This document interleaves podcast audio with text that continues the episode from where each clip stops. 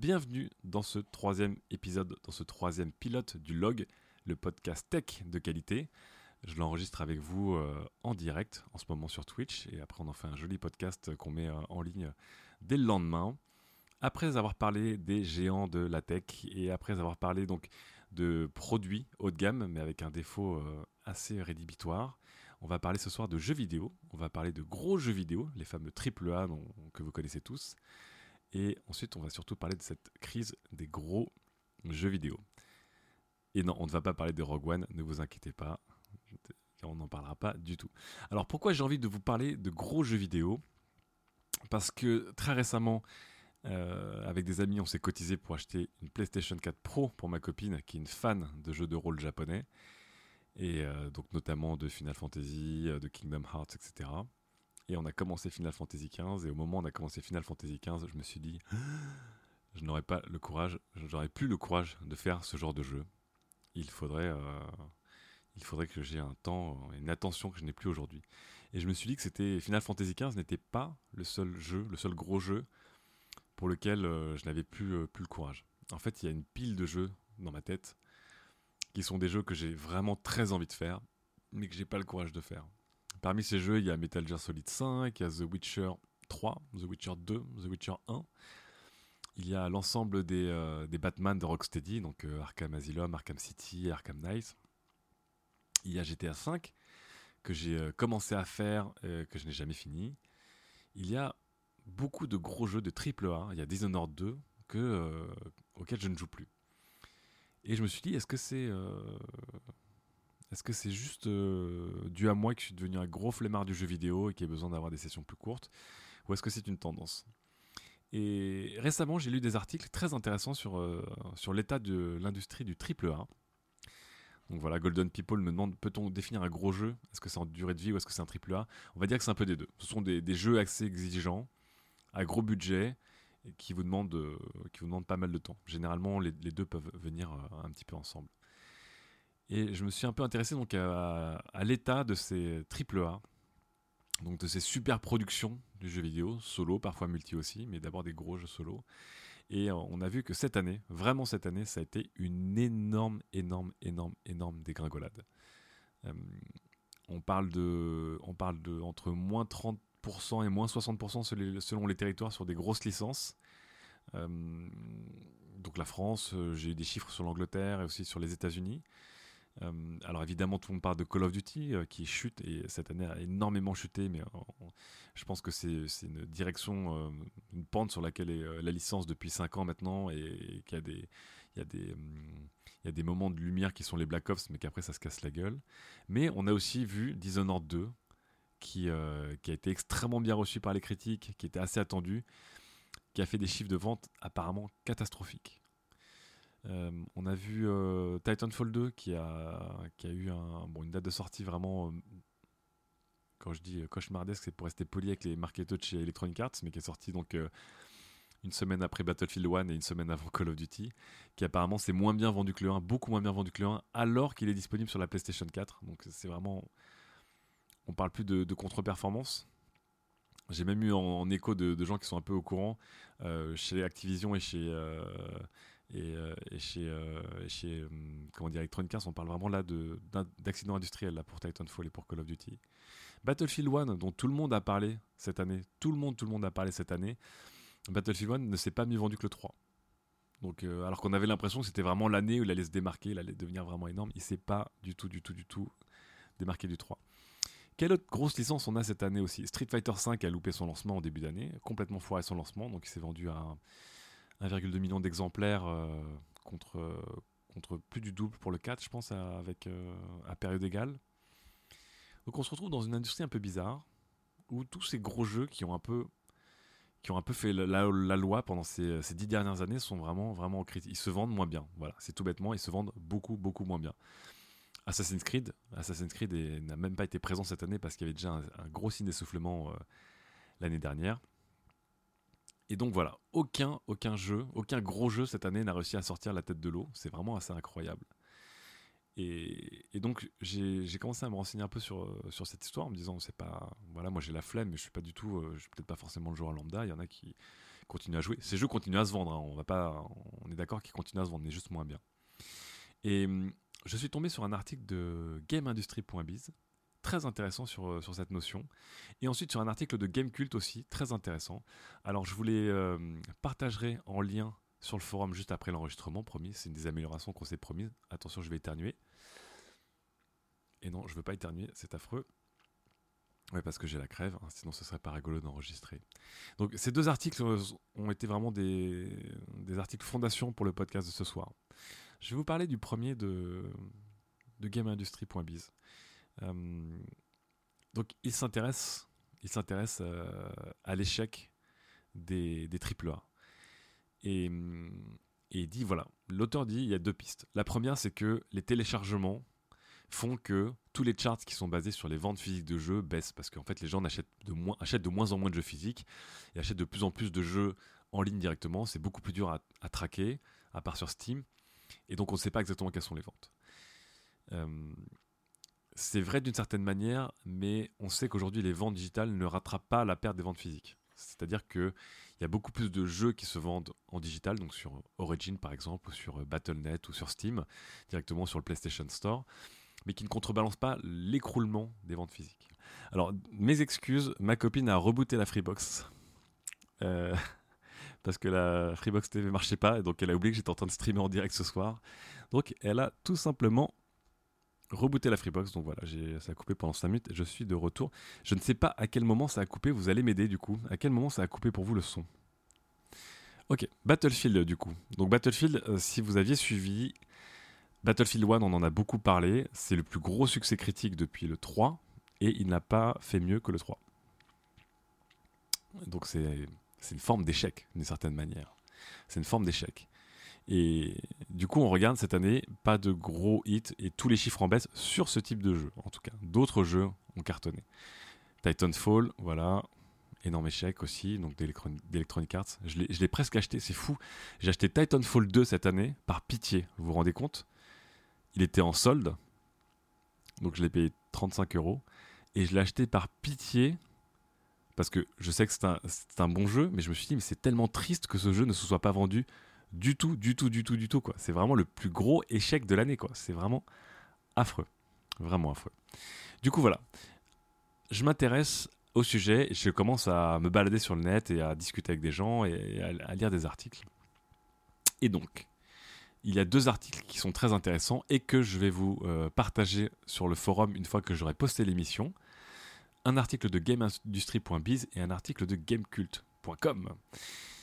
L'article de GameIndustry.biz, en fait, il est assez direct. Il se demande pourquoi les AAA ne marchent plus. Et donc, euh, l'auteur euh, nous dit il y a deux raisons à ça. Il, voit deux raisons. La première, elle est, elle est assez évidente c'est que euh, y a de plus en plus de ventes de jeux non physiques, de ventes de jeux en téléchargement. Et du coup, les gens achètent moins en physique. Ça peut être logique. On se voit que notamment sur PC, moins sur console, mais beaucoup sur PC, les gens achètent beaucoup plus de manière digitale que de manière physique. Et donc il peut y avoir un glissement là-dessus. Et les chiffres, euh, les chiffres de vente euh, en téléchargement sont beaucoup plus durs à traquer, à moins de regarder euh, des services comme Steam Spy par exemple. Mais encore une fois, Steam Spy ne couvre pas Origin, le client d'Ubisoft ou, ou, encore Battle.net. Et, mais si on regarde les chiffres de vente, en fait, les chiffres de vente même digitaux les plus optimistes, en fait, ne couvrent pas la perte des jeux physiques. Il y a une perte gigantesque des jeux physiques. Une perte gigantesque. Et d'ailleurs, il y a un petit détail là-dessus sur cette théorie qui est assez rigolo. C'est que l'auteur dit qu'en fait, dans le milieu du retail, on sait que depuis des années, en fait, le jeu d'occasion a permis de booster artificiellement les ventes de jeux, les chiffres de vente des jeux de AAA. Ça veut dire qu'en fait, beaucoup de gens, et notamment la cible la plus jeune qui avait moins de moyens, revendaient leurs jeux en occasion pour ensuite s'acheter le dernier AAA, donc euh, classique. Tu revends FIFA 16 euh, un mois avant la sortie de FIFA 17, tu revends euh, ton Call of Duty avant la sortie du suivant, etc. etc. Et, ce qui est intéressant, c'est qu'avec la, vente de jeux dématérialisés, il n'y a plus de marché de l'occasion, il n'y a plus de possibilité de revente. Et donc, du coup, cette sorte de coup de boost artificiel pour payer moins cher son jeu en AAA, en fait, du coup, n'existe plus. Donc voilà. C'est une théorie assez intéressante sur les deux effets que, les, que le téléchargement A sur les chiffres de vente, en tout cas des AAA. C'est qu'en gros, il mange une partie des, ventes physiques. Donc, les ventes physiques sur lesquelles sont, indexés les, charts de vente sont plus faibles. Et aussi, d'une certaine manière, il tue le marché de l'occasion, qui était en fait une manière de, booster artificiellement les chiffres de vente des, AAA. Mais l'auteur dit qu'en fait, c'est pas la vraie raison. ça ne peut pas expliquer à eux seuls, en tout cas, la baisse de vente de, de, ces, de, ces, gros jeux vidéo. Euh, L'une des théories de l'auteur dit qu'en fait, il y a une nouvelle catégorie de jeux qui est arrivée. Et un peu comme les AAA ont, ont tué les AA euh, il y a 10 ans, on voit arriver aujourd'hui une forme de jeu qui s'appelle les AAA+. Enfin, lui, appelle ça des AAA+. Et pour lui, les AAA+, ce sont des jeux qui sont à très gros budget, avec beaucoup de contenu, mais qui en plus font tout pour vous retenir un peu comme des jeux mobiles. Donc, euh, lui, en tout cas, l'auteur euh, se réfère aux deux jeux il joue depuis 3 ans sur sa PlayStation 4, qui sont, excusez-moi, je vous rappelle que je suis malade, qui sont donc Final Fantasy XIII pour lui et Destiny. il dit voilà, aujourd'hui, euh, j'ai plein de jeux auxquels je voudrais jouer, mais en fait, je sais que quand je rentre chez moi, bah, en fait, je joue qu'à ces deux jeux-là depuis trois ans parce que j'ai euh, des nouvelles quêtes, des DLC, des saisons et ça s'arrête jamais. Et donc, en fait, il appelle lui la classe des jeux triple A+, donc des jeux, des jeux à très gros budget, sur lesquels on va investir encore plus de temps parce qu'ils vous gardent captif pendant très longtemps. Je trouvais la théorie intéressante je trouvais la, théorie assez intéressante.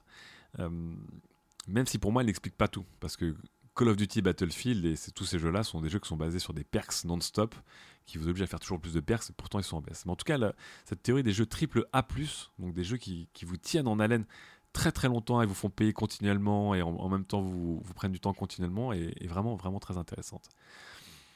Ce que je trouvais par contre, ce qui m'a étonné, c'est qu'il n'a pas parlé du coup de l'autre côté de l'industrie qui bouffe pour moi énormément les AAA, en tout cas en tant que joueur c'est l'industrie des petits jeux, tout bêtement. Donc, euh, on va évidemment parler des jeux mobiles, mais aussi des jeux indés. Donc, encore une fois, il n'y a rien de péjoratif dans un jeu mobile, dans un jeu indé.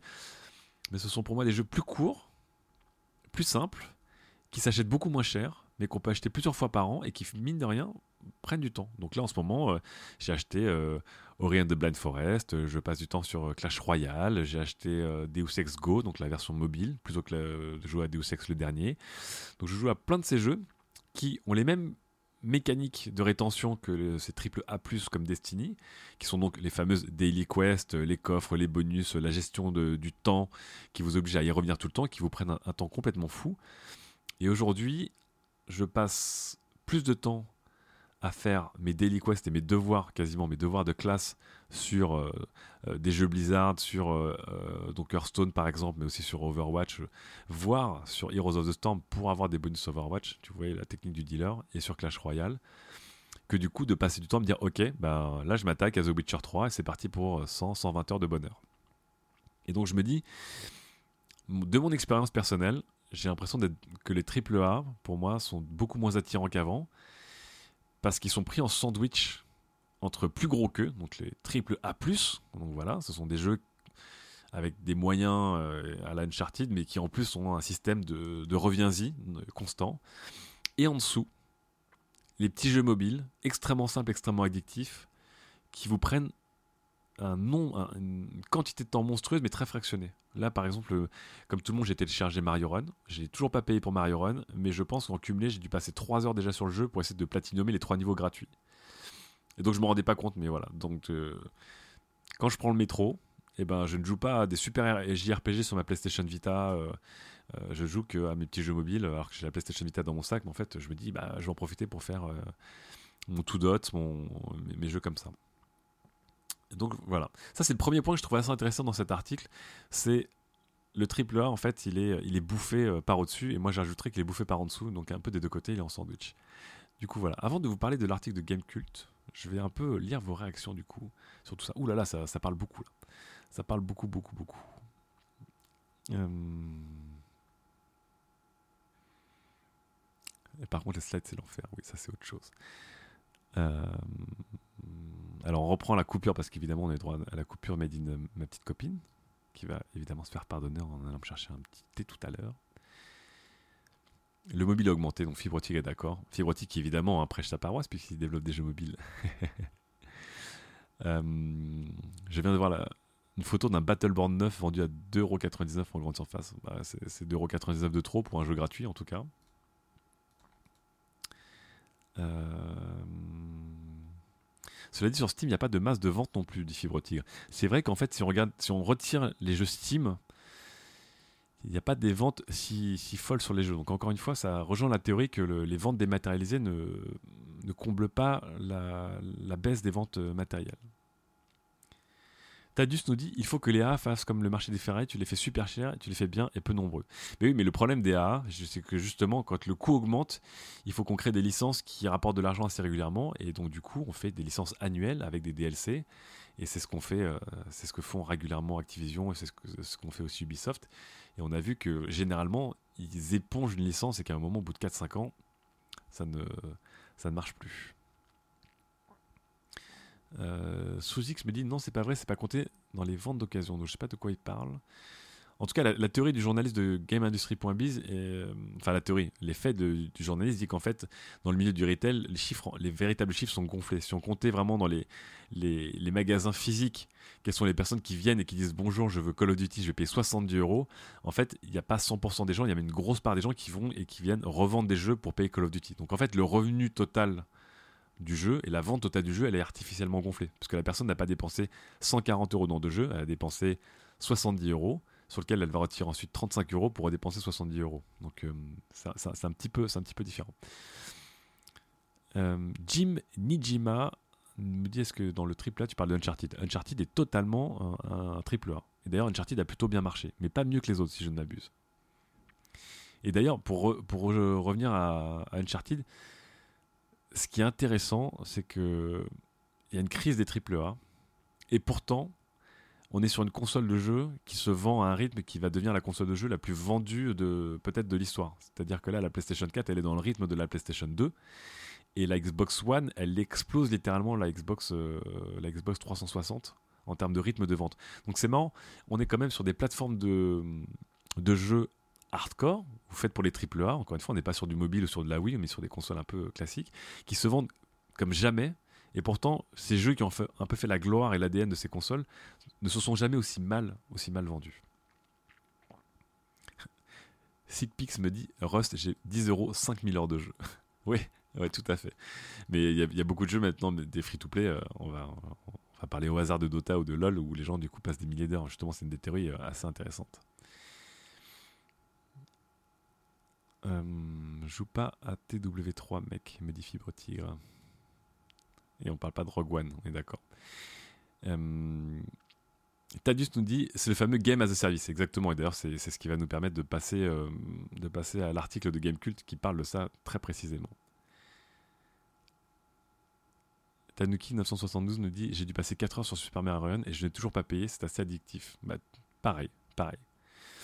Et ce qui est fou, c'est à quel point notre temps est, bouffé. Et d'ailleurs, avant de passer à l'article de Gamecult, ce qui est intéressant, c'est qu'effectivement, on se retrouve, si je l'ai vu passer dans le chat, on se retrouve aussi euh, face à un problème qui est plus général, qui est le fameux, enfin ça c'est très Studio 404 comme, comme sujet, mais le fameux problème du trop de contenu. Aujourd'hui, on est dans une époque où euh, nous, on a grandi, pour les plus vieux euh, d'entre vous et les gens qui ont mon âge, on a grandi dans une époque où on n'avait pas les moyens d'avoir les moyens de la culture qu'on nous proposait, on n'avait jamais l'argent et les moyens. Et aujourd'hui, on vit dans une époque où on a trop, on a trop de jeux dispo, on a trop de séries télé, on a trop de lectures, on a trop de films en même temps. Tout ça, c'est effectivement, ça rend aussi la sélection plus complexe. Donc voilà. Donc je lis votre chat et en même temps, du coup, je vais passer du coup Taldius donc parler de de Game as a Service et c'est effectivement le sujet de l'article de Gamecult et Gamecult qui raconte la manière dont Ubisoft, donc qui est vraiment un, des plus gros éditeurs au monde, le troisième plus gros au monde, est en train de se transformer d'une compagnie de AAA en compagnie Game as a Service. Game as a Service, ça reprend un peu euh, la théorie du AAA+, dont parlait euh, le journaliste de GameIndustry.biz, c'est de faire des jeux qui arrivent à vivre au-delà de leur lancement. Donc euh, on connaît tous à peu près ça, hein, c'est classique, un jeu qui vit au-delà de son lancement, on va lancer un DLC au bout de 3 mois, au bout de 6 mois. Mais, excusez-moi, mais cette pratique s'est vraiment radicalisée avec le temps, puisque les fameux free-to-play ont montré la marche à suivre, il faut créer des choses en continu. En continu, en continu, en continu. Alors, où on sort des jeux de manière épisodique, et le succès des jeux Telltale, par exemple, euh, et des Hitman récents l'a montré, où on, sort des jeux avec des mises à jour, des patchs, etc. non-stop, un peu comme l'ont fait les, les free-to-play.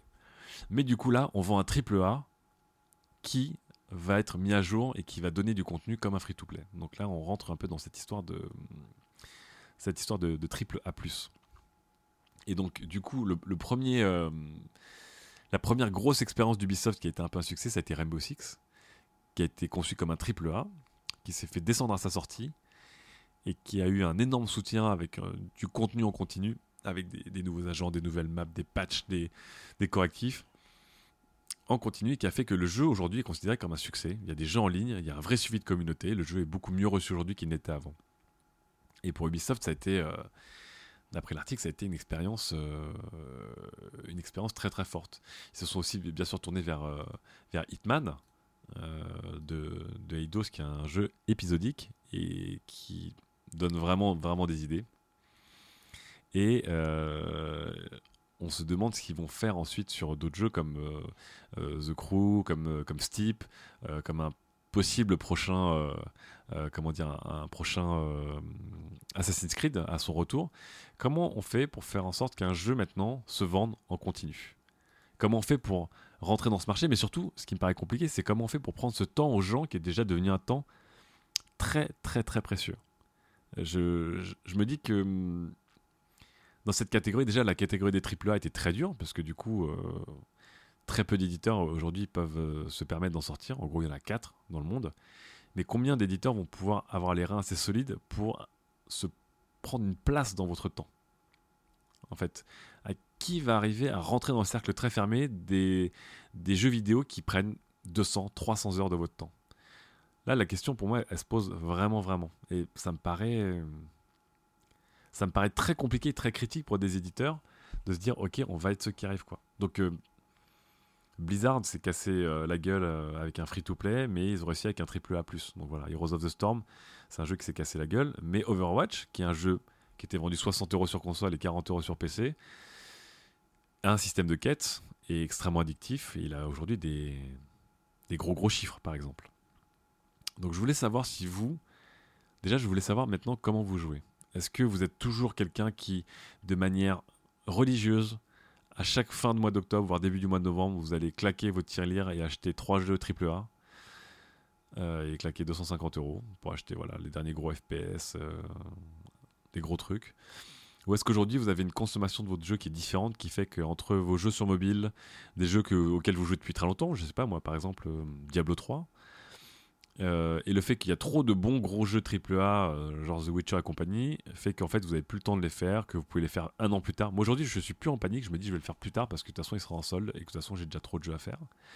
Je voudrais savoir comment vous en fait vous, vous jouez aujourd'hui et si voilà, si vous continuez à consommer ces gros jeux, ça reste le principal de votre consommation, ou si votre consommation c'est un petit peu éparpillé partout, entre on va dire un ou deux jeux centrales, qui est vraiment votre rendez-vous quotidien, je sais pas, un Overwatch, un Rainbow Six, un Hearthstone, ou, euh, avec plein de petits micro-jeux qui sont les soldes de Steam, euh, qui sont euh, les jeux offerts sur le PlayStation Plus, qui sont des jeux avec des soldes parce que maintenant les soldes sont assez, assez violentes. Moi aujourd'hui, un Metal Gear Solid 5, je me dis, bah, tôt ou tard, il va arriver à 9,99€ sur Steam. Je l'ai toujours pas fait. Parfait, je l'achèterai. Est-ce que je le ferai Je sais pas, mais voilà. Alors, je vais lire un peu vos réactions du coup. Fibre Tigre nous dit Je joue 2 heures par jour que à des jeux solo. J'ai passé 250 heures sur The Witcher et 50 heures sur Final Fantasy XV. Très bien, Fibre. Mais c'est vrai que Fibre, après, toi, t'es pas un joueur de multi. Sous-X nous dit 90% sur 10 sur 100. Fibre Tigre, je ne rentre pas dans ces chiffres. J'ai pas compris ce que c'était. PPR TF2 nous dit Bon, alors attention, la théorie qui vient de venir. Quelle est la théorie de PPR TF2 on a énormément gamifié nos vies sur plein d'aspects. Companion app pour le sport, par exemple. Et du coup, on ressent moins l'envie de jouer en rentrant chez nous quand on, que quand on avait 15 ans, des devoirs de maths à faire tous les jours, des trajets, on n'avait rien à faire à part écouter des morceaux de MP3 de mauvaise qualité. C'est vrai. C'est vrai. C'est peut-être. C'est marrant comme notre théorie, j'y avais pas pensé. Mais est-ce que le fait que notre vie est complètement gamifiée fait que le jeu vidéo est un moment moins à part, moins exceptionnel? C'est marrant, ça se creuse. Je mettrai euh, Fibre Tigre euh, PPR sur une chronique 404 là-dessus. Jim Nijima nous dit Uncharted 4 c'est 15 heures, les multi ne m'intéressent pas. Tanuki n'achète que des jeux sur portable. Golden People nous dit Je cherche des jeux à skill uniquement plutôt que les jeux où il faut grinder des heures Donc par exemple Rocket League c'est bien pour ça. Désolé, je vais tousser, je reviens.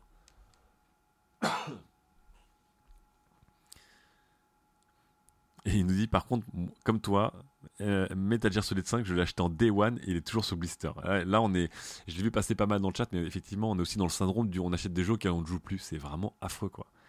Et je pense que ça, c'est un truc qui s'applique à du contenu. C'est qu'aujourd'hui, euh, il y a des albums euh, sur Spotify que je me dis, ah bah je vais l'écouter, j'ai toujours pas écouté. On a tous le fameux gag de la librairie, la librairie Steam qui est remplie de jeux qu'on a achetés en solde qu'on n'a jamais fait. C'est vrai que c'est un peu. Ça, on rentre dans le syndrome du trop de contenu. Tadius nous dit depuis, J'ai remarqué que depuis que j'ai un PC, je n'arrive pas à rester sur un jeu pendant des heures sans me lasser. Avant, quand j'avais une console, c'était uniquement du jeu et je pouvais jouer des heures, sans me lasser. C'est intéressant, Tadius, ouais. Ça dépend de nos systèmes de vie. Moi, par exemple, avant, je ne pouvais jouer que devant mon PC parce que j'étais concentré devant mon PC. Aujourd'hui, je prends plus de plaisir à être dans mon salon avec ma copine. Donc, j'ai acheté, euh, acheté un Steam Link pour jouer à mon PC dans mon salon. Euh, ou, jouer à la console, même si je préfère les jeux PC. Mais effectivement, c'est intéressant la, manière dont on joue et notre style de vie aujourd'hui. SigPix nous dit Moi, je fais que du multi et j'ai laissé tomber les AAA. Vu qu'il y en a un tous les 6 mois plus les DLC. Ok. Musha182 nous dit Il me reste peu de temps pour jouer depuis que je travaille, mais j'aime jouer à Heroes of the Storm, faire des journaliers pour gagner des héros des skins. Donc là, Musha182, t'es un peu dans le même cas que moi. Moi, je suis un peu victime de ce qu'on appelle les daily quests, qui sont des petites carottes qui font euh, joue trois matchs avec tel héros ou joue euh, tant de trucs avec telle carte ou débloque un coffre euh, pour gagner des bonus. Effectivement, ça c'est vraiment la technique des AAA+, et de tous les jeux multi. c'est qu'on on a des, petites drogues quotidiennes, mais qui du coup, eh ben, faire trois parties d'Heroes of the Storm, même si les parties durent un quart d'heure, un peu 20 minutes, on a passé 1h, 1h20 sur Heroes of the Storm, et on n'a pas passé 1h20 sur un autre jeu, et on a un temps limité.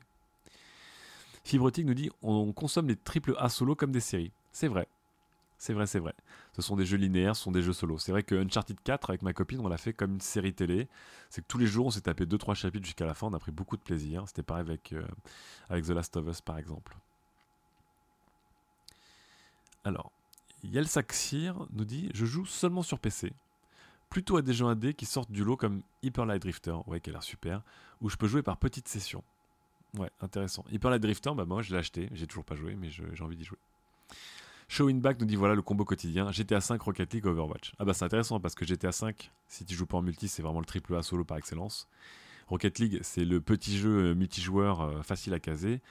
Et Overwatch, c'est le triple A+, donc euh, le jeu multi, mais avec rempli de petites quests qui t'obligent à, à, y revenir un peu, un peu tous les jours. Namasté, de qualité nous dit Pour ma part, je joue beaucoup moins, faute de temps. Et quand j'achète des AAA, je suis souvent déçu. Euh, c'est marrant. Et euh, encore cette histoire de temps qui commence à, nous, manquer à tous. Il nous dit j'ai acheté Elite Dangerous plein pot et j'ai joué une heure à tout casser. Ah bah c'est marrant, je pense que Elite Dangerous c'est le dernier gros jeu solo, enfin solo, non multi, mais qui est pour moi quasiment une expérience solo dans lequel j'ai claqué euh, plus de 1000 heures ça faisait très longtemps que je n'avais pas fait ça et aujourd'hui je n'arrive plus à relancer des Dangerous quoi. Je, je n'ai plus le courage, plus du tout. Donc c'est marrant, vous avez des raisons assez, euh, assez, assez diverses. Avec effectivement, euh, ça revient souvent. Euh, j'ai moins de temps qu'avant. je change ma manière de jouer. mais ce qui est intéressant, c'est qu'aucun de vous ne dit je joue autant au triple A qu'avant ou moi je, je, ne vis que par les triple A. À part Fibre Tigre, mais encore une fois, est-ce que Fibre Tigre est une personne normale? Je ne sais pas.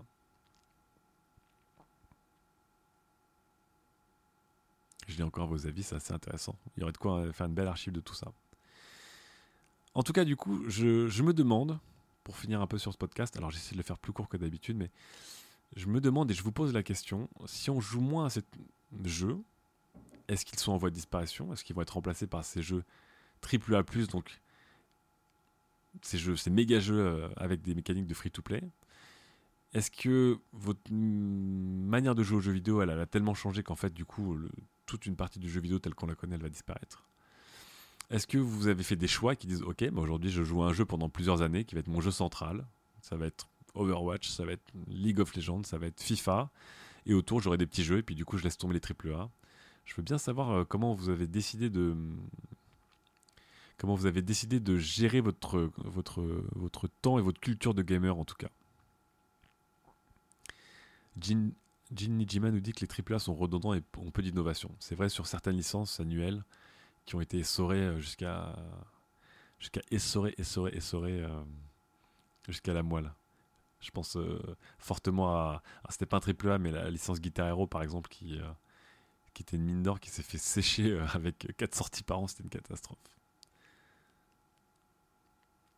Euh, nous dit Je pense seulement que la génération des trentenaires, gros consommateurs de jeux vidéo, des gosses, ils ont plus le temps pour ces conneries. Et oh, Mathieu, attention, hein. c'est pas non plus non plus des conneries. Hein. Euh, moi, je reste un gros fan de jeux vidéo. C'est ma vie d'ailleurs, parce que c'est aussi mon job. Donc, je reste un gros fan de jeux vidéo. Donc, pour moi, c'est un truc que je prends très au sérieux. Mais j'ai vraiment du mal à me sortir, moi, du, côté. Euh, j'ai mes jeux avec mes daily quests qui me, qui me prennent tout mon temps et qui m'enlèvent ma curiosité.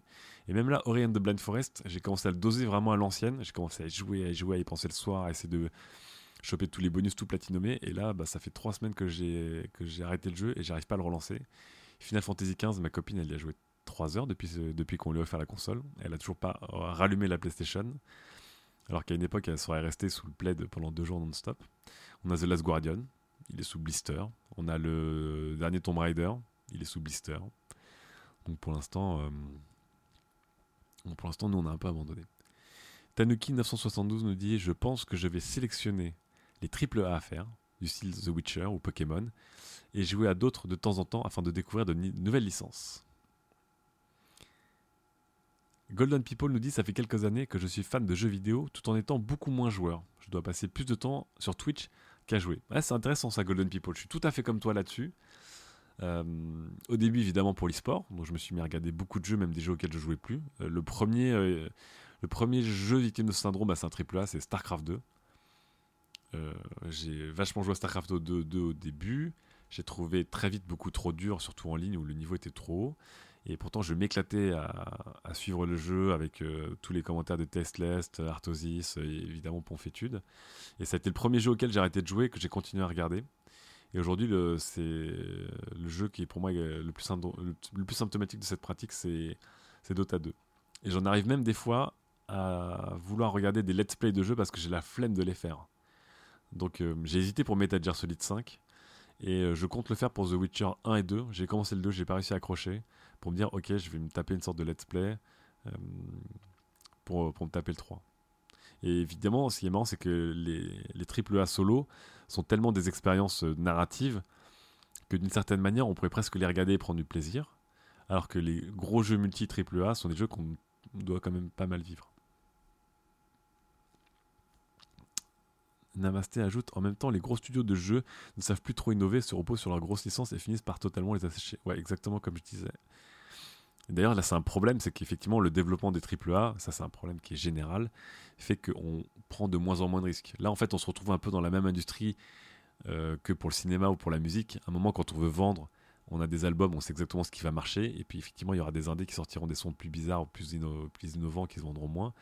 Pareil pour le ciné, à un moment, euh, bah, on sait que ce qui marche, c'est du Transformer ou, euh, je sais pas, un bon gros Marvel ou, un Star Wars. Non, je ne parlerai pas de Rogue One.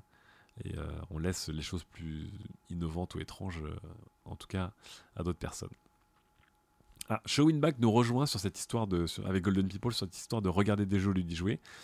Showinback nous dit J'ai suivi le let's play de Inside. Donc, Inside, c'est la suite spirituelle de Limbo. Superbe jeu, Limbo, au lieu d'y jouer. Euh, c'est marrant parce que du coup, Inside, je me dis, je vais y jouer. Je l'ai acheté, j'ai toujours pas joué. Voilà. et je me dis, je vais y jouer parce que je me dis, il va pas être trop long. Ça va être comme Limbo, ça va être assez simple. Je vais pouvoir, le, je vais pouvoir m'éclater dessus pendant une soirée, etc. Moi, le, problème que j'ai, c'est pas Inside. Le problème que j'ai, c'est The Witcher 3, c'est Battlefield 1, c'est tous ces jeux-là.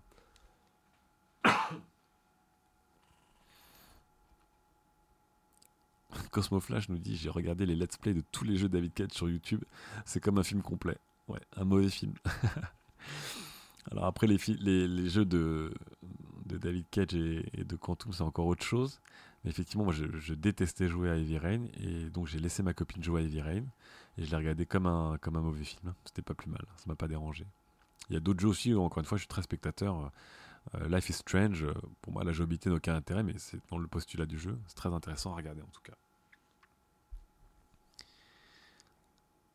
Alors, No More Love nous dit Perso, je joue beaucoup Overwatch, tous les jours, mais de temps en temps, je fais des pauses pour découvrir des jeux auxquels je voulais jouer, type The Witcher 3. Très bon, mais trop long. Et je reviens toujours à Overwatch. Le but du jeu n'est pas le même. Euh, enfin, il n'y a pas de but, il y a juste euh, le côté euh, du get good, donc du vrai jeu au sens de la grind, devenir meilleur. effectivement, pour moi, tous les jeux multi sont déjà absolument infinis. On en parlait dans le dernier podcast de ZQSD, mais moi, je fais partie des gens qui, à partir du moment où tu rentres dans un bon jeu multi, il y a ce côté, c'est infini en fait. C'est infini par rapport à un jeu solo. On peut y passer un temps sans jamais, jamais, jamais, jamais s'arrêter dessus. Dermet a une théorie foireuse, mais je vais quand même vous la dire. Aujourd'hui, le gamer est devenu semi-cool. Il a moins de mal à pécho, il se trouve une copine, il a moins de temps pour jouer. Et eh ben, c'était une théorie bien foireuse. enfin, la vie de couple te prend du temps surtout, mais. Euh, non, c'est une théorie semi-foireuse, on va dire. On va dire que c'est une théorie semi-foireuse, c'est vrai. T'as raison que quand on est célibataire, on a forcément plus de temps pour faire des activités célibataires et parfois le jeu l'est. Mais moi, par exemple, les jeux solo, je les vis vachement mieux en couple que, que d'y jouer seul. J'aurais du mal à être seul chez moi à jouer un jeu solo alors que j'ai plus de plaisir à jouer avec ma copine et qu'on se discute et discute du jeu ensemble et qu'on se, se dispute ensemble. Oui, Darmé, tu t'es énervé, mais j'ai validé ta théorie finalement. Et on finit, alors, on finit avec Showinback qui dit le marché du jeu vidéo pourrait peut-être suivre le marché de la tech. Le regroupement des gros bonnets derrière quelques titres AAA+, donc les fameux AAA+, de bonne qualité, et multiplication des petits studios indépendants et innovants en attendant de se faire acheter par un gros bonnet. Bah, c'est déjà en marche un Showinback. Hein. Si tu regardes bien, combien il y a de très gros éditeurs qui peuvent sortir des AAA de manière, on va dire, annuelle? Il y en a 3, 4 En gros, il y a Activision Blizzard, il y a Electronic Arts, il y a Ubisoft, et derrière, tu peux avoir des éditeurs comme CD Projekt qui sortent un triple A, ça c'est ok. Mais des gros éditeurs qui sortent des triple A régulièrement, il y en a 3 ou 4 maximum. Les autres, je pense que c'est les projets mis à part parce qu'ils sont sur une mine d'or. Les autres, je pense qu'ils sont dans la mouise, quoi. Tous les mecs qui font des, qui font des, des Evolve, euh, qui font euh, des gros jeux ambitieux mais qui sont un peu seuls. Aujourd'hui, le boulot et l'investissement qu'il faut pour faire l'acquisition euh, d'utilisateurs, la construction de communautés, euh, faire en sorte d'avoir du growth hacking, de l'attraction, etc., pour que, pour que ton triple A ou ton triple A plus se mette en marche, c'est gigantesque. C'est gigantesque. Si vous saviez les sommes que mettent Supercell et, et autres pour acquérir des utilisateurs, c'est vraiment, vraiment, vraiment, vraiment fou, quoi. Alors, Jin, Jima nous dit, je vais y arriver, Jimny Jima nous dit, il reste Square Enix que tu n'as pas cité. Square Enix, ouais, c'est intéressant. Square Enix, ils sortent un gros titre, mais ils sortent, ils n'ont pas le même débit, quoi. Ils sortent pas, ils, sortent pas un Tomb Raider, un Deus Ex ou un Final Fantasy chaque année, quoi. Pour moi, Final euh, pour moi, euh, Square Enix, c'est un, un, gros, mais c'est pas, c'est pas un, très gros. Mais effectivement, Square Enix, c'est un, éditeur qui fait du, qui fait du triple A régulièrement. Golden People nous demande si Street Fighter V est considéré comme un triple A. Oui. Oui, oui, c'est un jeu qui est ambitieux, qui est gros, qui a coûté cher, euh, qui, a, une volonté de créer en plus des daily quests, etc., etc., qui s'est bien cassé, euh, bien cassé les dents. En tout cas, voilà. Je voulais vous parler donc de, cette histoire de triple A. Je vais m'arrêter là parce que je m'étais promis d'essayer de faire des podcasts un poil plus courts pour voir ce que ça donne en tout cas. Et euh, c'est intéressant d'avoir vos avis. J'ai l'impression qu'on est assez d'accord et qu'il y a des choses qui reviennent assez régulièrement, qui sont euh, le manque de temps, le changement de style de vie, le manque d'innovation du genre AAA, le fait qu'aujourd'hui la plupart d'entre vous, comme nous, on joue aussi à des jeux multi, à des jeux à Daily Quest, le mobile, tout ça font que euh, ce AAA est en danger et qu'il y a peut-être, je trouvais ça intéressant de voir s'il y a un changement possible. Je me demande si par exemple Assassin's Creed pourrait revenir de manière plus intéressante si c'était un jeu qui était plus ouvert ou avec des quêtes plus régulières mais qui n'est pas livré comme un gros jeu solo de, de A à Z. Ça pourrait être, intéressant, par exemple. En tout cas, je vous remercie d'avoir suivi ce troisième épisode pilote du log. Euh, ce sera l'avant-dernier, en tout cas. Et le dernier, aura lieu la semaine prochaine. Et la semaine prochaine, je vais faire un truc très coupable et très classique, mais c'est toujours très marrant à faire. C'est un top flop de l'année. Donc il aura lieu, on va l'enregistrer euh, dans l'entre-deux fêtes, donc entre Noël et le jour de l'an. Euh, et on parlera de tout ce qui a été, euh, tout ce qui a été marquant en 2016 dans l'année tech, qui a été une grosse, grosse année, d'un point de vue agréable surprise comme d'un point de vue mauvaise surprise en tout cas. Et, j'espère vous retrouver donc la semaine prochaine si vous n'êtes pas trop gavé de petites délices pour le tout dernier pilote et normalement début 2017 si tout va bien, je lancerai officiellement l'émission, qui peut-être s'appellera le log. En tout cas, on va voir. Et qui s'appellera peut-être Técoslovaquie, on ne sait pas encore. Mais qui aura en tout cas euh, un, habillage, un générique, euh, des petites séquences, des news. J'ai pas voulu mettre les news ce soir parce que je voulais vraiment qu'on parle que de jeux vidéo, mais on remettra un petit côté news actu. Et donc j'espère que, que ça vous plaira en tout cas. En tout cas, merci du coup euh, d'avoir été présent ce soir pour l'enregistrement. Merci du coup d'avoir participé, d'avoir donné un peu vos avis. Et euh, on en discute sur le forum. Je poste tout ça pour demain matin avec les liens donc, vers l'article de GameIndustry.biz qui parle des triple A+, et l'article de gamecult.com qui est payant, mais j'ai peut-être des codes à vous partager, qui parle de la manière dont Ubisoft se transforme pour devenir une fameuse société de game as a service, et non plus du tout une société de triple A. Et euh, j'attends bien sûr vos discussions sur le forum pour voir comment vous consommez le jeu vidéo, et si vous consommez euh, encore du jeu vidéo, euh, comme on l'avait prévu il y a 10 ans, c'est-à-dire du triple A avec des grosses grosses prods annuelles. Allez, à très vite, bonne soirée